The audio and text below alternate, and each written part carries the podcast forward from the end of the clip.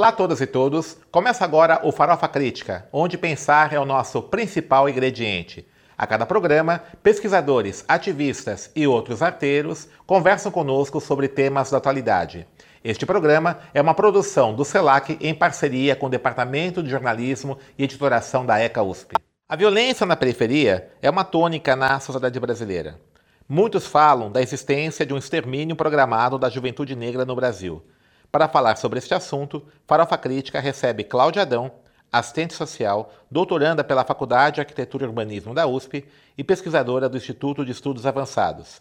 Cláudia Adão é autora do livro Territórios de Morte, Homicídio, Raça e Vulnerabilidade Social na cidade de São Paulo, baseado em sua dissertação de mestrado.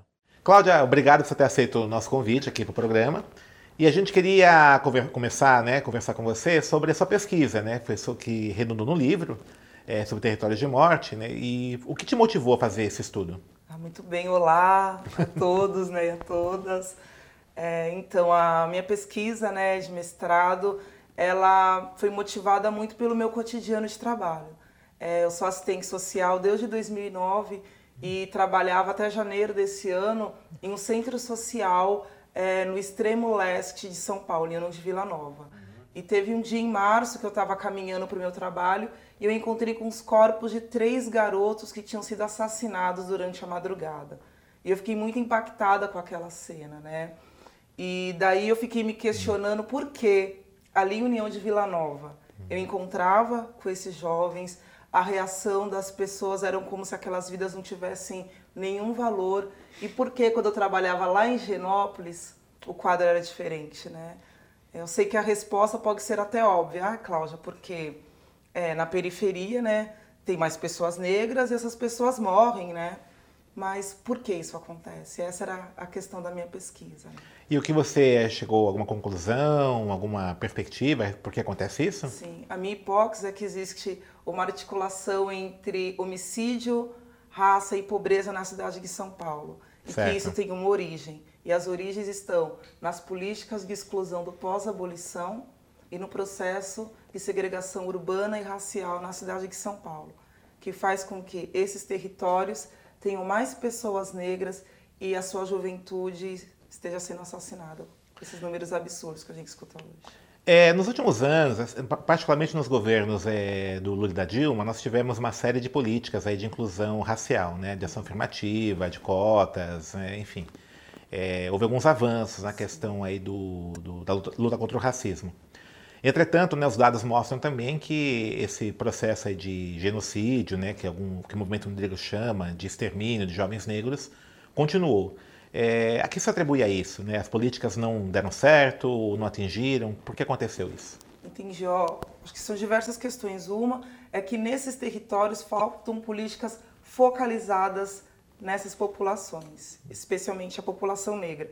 Eu, por exemplo, quando trabalhava como assistente social, não tinha nenhum programa de verdade para encaminhar um jovem de 16 anos. Então, não tem uma atenção especial para essas, para essas políticas.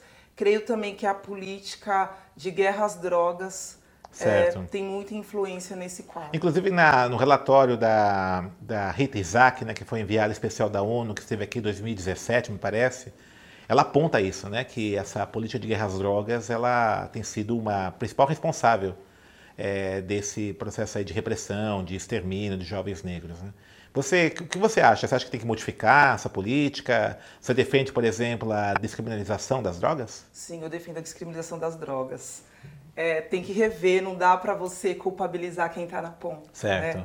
Que, que é o jovem, que é o negro que está lá na biqueira e ele não tem é, nenhuma autonomia nessa estrutura geral que é o tráfico certo. de drogas. Então, acho que tem que ser políticas mais estruturais, é, que entendam o problema como um todo, não que culpabilize quem está lá na ponta, porque a gente vê que não resolve, né?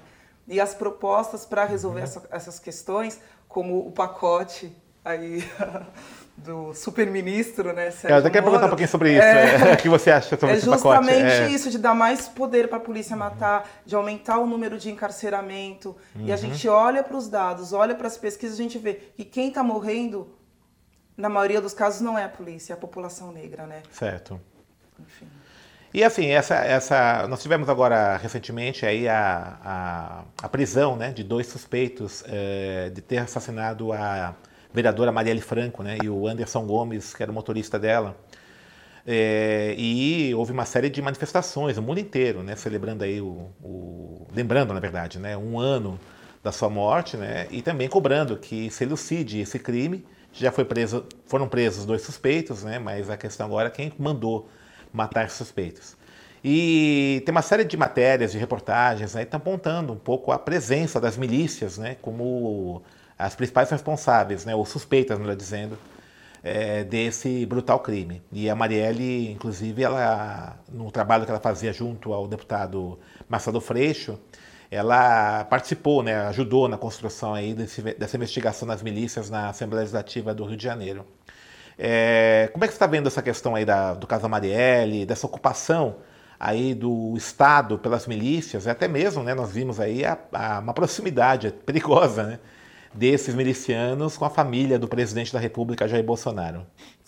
Sim, nossa, a gente fica até sem, até um pouco sem palavras para dizer porque é, é um absurdo, né? É um Estado atrelado ao crime organizado é, na sua pior manifestação, que é o caso das milícias. Então, me preocupa muito é, as implicações né, com a família, né, da família do, do presidente, nesse caso, é, a amorosidade né, para descobrir né, quem foram né, os executores e agora quem foi o mandante. Né? O delegado até foi afastado, né? Chegou muito perto, sabe que é isso? Sim, gente, é.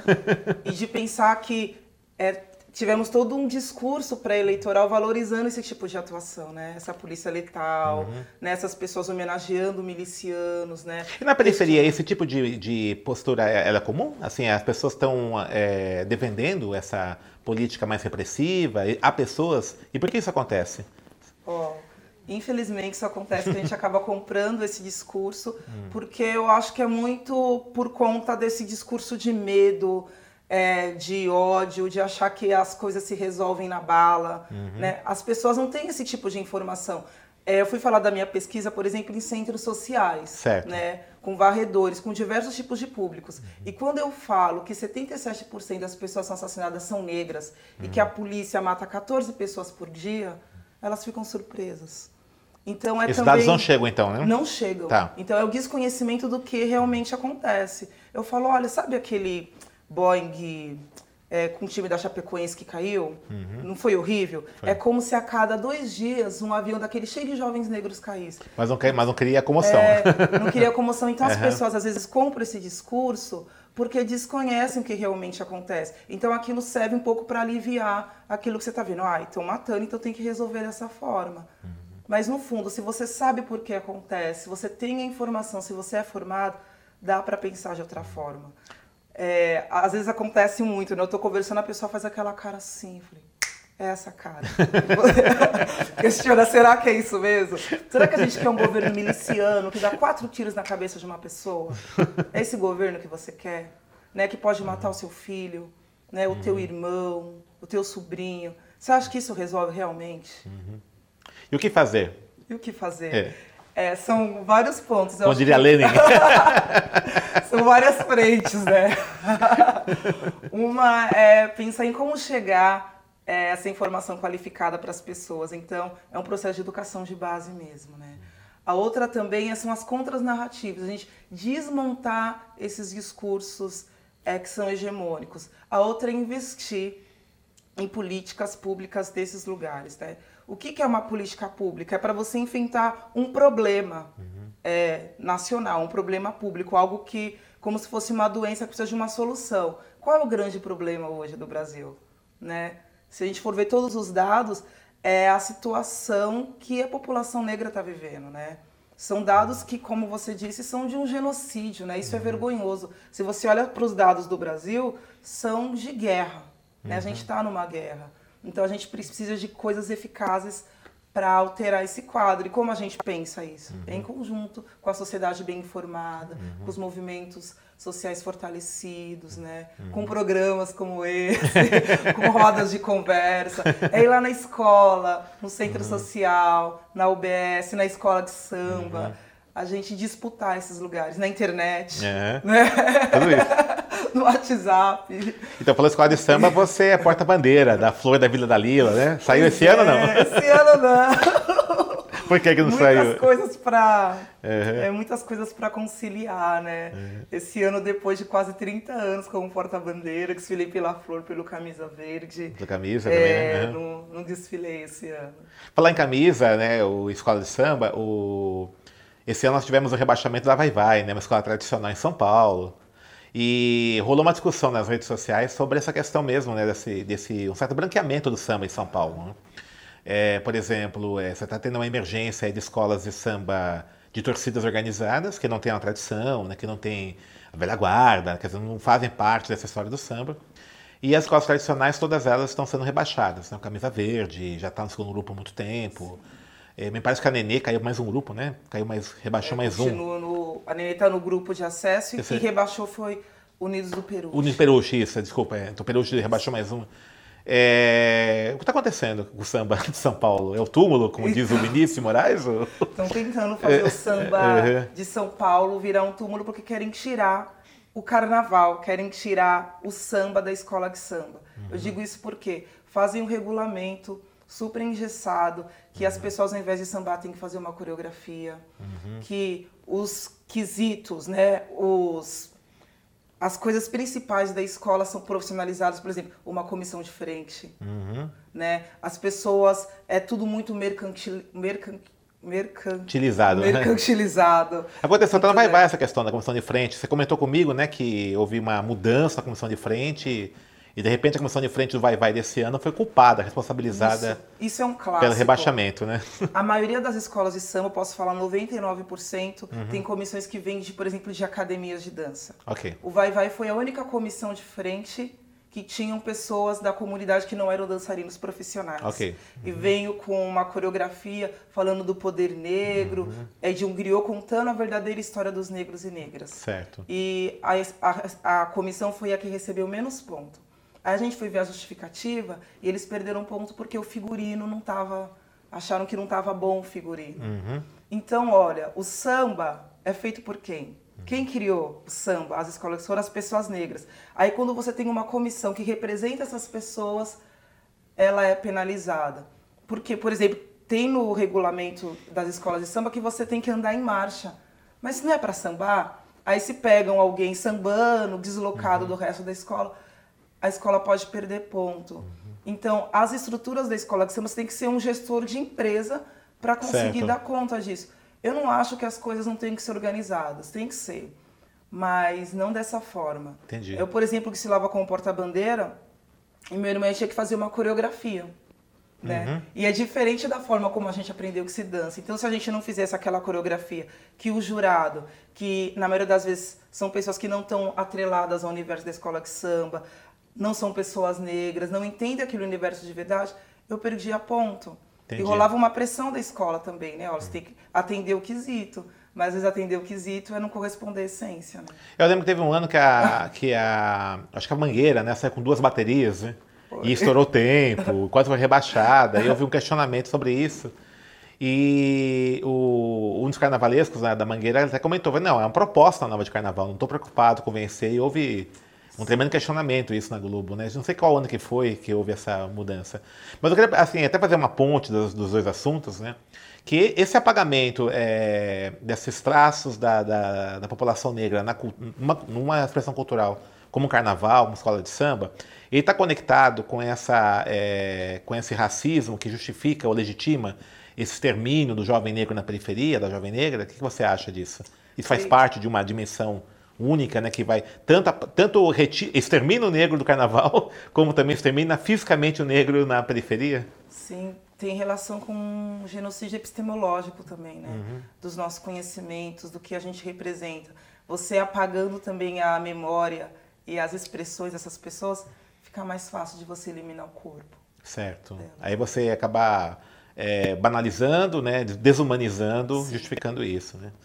No seu trabalho, você usou muito um, um filósofo camaronês chamado Achille Mbembe, né? né, que é o conceito de necropolítica. É, fala um pouquinho sobre ele. O que, que você sim. fez? É, o Bembe, é, é, eu, quis recorrer né, a, a esse filósofo, porque ele fala do, das políticas, dos mecanismos é, de extermínio das populações que estão na periferia do capitalismo. Né? Então, quando eu olho para é, quais são as condições de vida da população negra na periferia, como é seu acesso à escola, à educação, à saúde, à cultura, a gente pensa que são feitas políticas para enfraquecer esses recursos, esses lugares que levam à morte dessas pessoas. Então, elas morrem não só por causa da bala, mas por conta de uma série de políticas e estruturas que as colocam nesse lugar. Então, necropolítica cabe muito, porque fala de políticas que geram a morte e não a vida. E você chegou a ver esse texto né, nos seus estudos, né, assim, nas disciplinas do mestrado doutorado, né, o Aclime Bembe? Não! Então a universidade ignora. Como é que teve contato? Olha, eu tive, eu tive muita sorte de ter um orientador. Sim, sim. Mas é, essa é a verdade, porque não estava no programa, não teve nenhuma disciplina que tratasse dele, hum. do Clóvis Moura. Moura. Então, tive indicações do meu orientador mesmo, a gente certo. conseguiu, que foi o dele, é, foi... de conseguir é. garantir essas representatividades, essas novas epistemologias uhum. também, formas de, de, encarar esse problema, senão não ia dar conta. Então a universidade também, ela, ela, ela, também apaga né, essa presença negra na produção intelectual. Também, também. O que a gente faz então, tudo isso? Vamos lá, o que você acha? A gente não tem espaço na periferia, na universidade, no, no carnaval. Poxa, é... são muitas coisas para se fazer, né? Não tenho a pretensão de dar uma resposta, é, é um quadro assim isolador. Uhum. Mas é a gente se fortalecer, nossa, até chavão falar isso, uhum. mas criar espaços de contranarrativas mesmo. Uhum. Então a universidade é branca, elitista, mas a gente conseguiu fazer uma pesquisa que tocasse nesse ponto. Certo. E a gente está divulgando, está é, conversando com as pessoas a respeito disso, está uhum. ocupando outros espaços. Uhum. Né? Então é, é, um momento de quilombar, eu falo, de uhum. se juntar com os nossos, criar forças e, e tratar o quilombação é um movimento que faz isso também, né? Okay. Juntam pesquisadores, uhum. ativistas, né?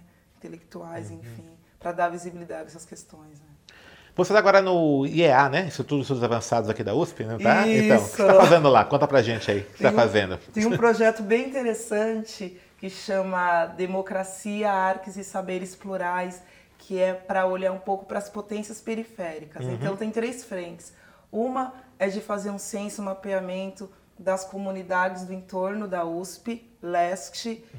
e aqui do Butantã, então... Que é São Remo e Queralux, né? São Remo é. e Queralux. É, uma outra frente é um levantamento de toda a produção bibliográfica tá. que tem na USP relativa à periferia, uhum. à segregação urbana, à favela. E uma outra frente é o centralidades de trazer esses arquistas da periferia para conversar aqui uhum. na universidade. Uhum. Eu estou na frente da produção intelectual, intelectual. De, fazer esse, de, fazer esse, mapeamento. E tem é pouca um, coisa, né? Tem, tem, bastante coisa. É um projeto ah, tem bastante assim, coisa. inédito. Tem, é, é. é, um projeto inédito. Uhum. A gente está fazendo esse levantamento também para olhar. Fala de periferia, mas com qual viés? Certo. Né? E, qual, e o viés, você tem alguma Alguma inferência já? Como é que tá? Essa... A gente tem mais aí uns seis é. meses de trabalho, ah, né? tá grande ainda. Né? Mas ainda é um pouco pelo viés da carência, do que, que falta nesses certo. lugares, uhum. né? O que não tem. Não que não seja importante falar, uhum. mas agora é um outro lugar, né? O que, que essas periferias produzem de resistência, uhum. de contranarrativas, né? Você é assistente social, né? É, formado pela PUC, não é isso? Pela PUC. Isso. Então, hum, no serviço social, essa discussão do racismo, ela acontece? Como é que, como é, que é a, a formação do assistente social no Brasil hoje? Ela, ela toca essa questão do racismo? Ou pensa o carente, o pobre, de uma forma universal? Entendi. Ó, oh, é uma questão que está amadurecendo uhum. ainda no serviço social, né? Avançou muito, mas eu sinto que ainda falta é colocar isso como um ponto principal. Uhum. Né? A gente fala de pobreza, de vulnerabilidade social, de política social, mas falta falar que o racismo é estrutural e ele que mobiliza as questões. Então certo. isso é ainda faz falta na formação do assistente social. Uhum. Eu fui adquirir isso, olha, eu estudei na PUC, né? É, não tinha uma disciplina para tratar disso, mas algumas que falavam disso de forma abrangente, mas falta uma disciplina, uhum. faltam mais pesquisas com relação a isso uhum. mesmo. Tem e, avançado, mas... E faz um merchan no seu livro, né? Vai lançar um livro novo? Você já lançou, vai relançar agora, não é isso? Isso, Merchando bem. Merchando bem, é, vai lá. O livro, né, que é fruto da dissertação de mestrado orientada pelo Denis, chama Territórios de Morte, Homicídio, Raça e Vulnerabilidade Social na cidade de São Paulo. Vai agora para uma segunda edição, agora com uma editora do Brasil, então isso vai fazer com que o livro fique um pouco mais barato e até o final aí do semestre vai ser lançado, né? Espero que as pessoas possam ler, se interessem, enfim. É, eu fiquei é, contente pela possibilidade de não ter uma pesquisa de gaveta. Era uma preocupação que eu tinha, realmente queria estudar algo que fosse contribuir, né? É, para discutir a situação que, que o meu povo vive, que ajudassem as pessoas a refletir, né? Então, uhum. fazer essa pesquisa, ter esse livro, ter esses espaços de divulgação, é, me ajuda a ser a pesquisadora que eu desejo. Também.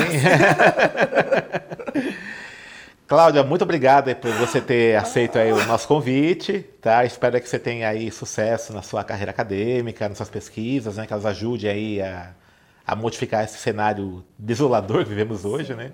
E você está aí é, convidada para outros momentos aqui no nosso programa, tá ok? Fiquei muito honrada pelo convite. Obrigada, Denis. Obrigada. Parabéns pela iniciativa. Valeu. Quero voltar mais vezes. Falar já do está, doutorado. Já está convidada. Estamos encerrando o Farofa Crítica. Inscreva-se no nosso canal no YouTube e procure nossas páginas nas redes sociais. E para encerrar, uma frase de Sérgio Vaz. Segue os meninos, deslizando na avenida, vendendo drops na caixinha de papel, tentando papel nessa vida.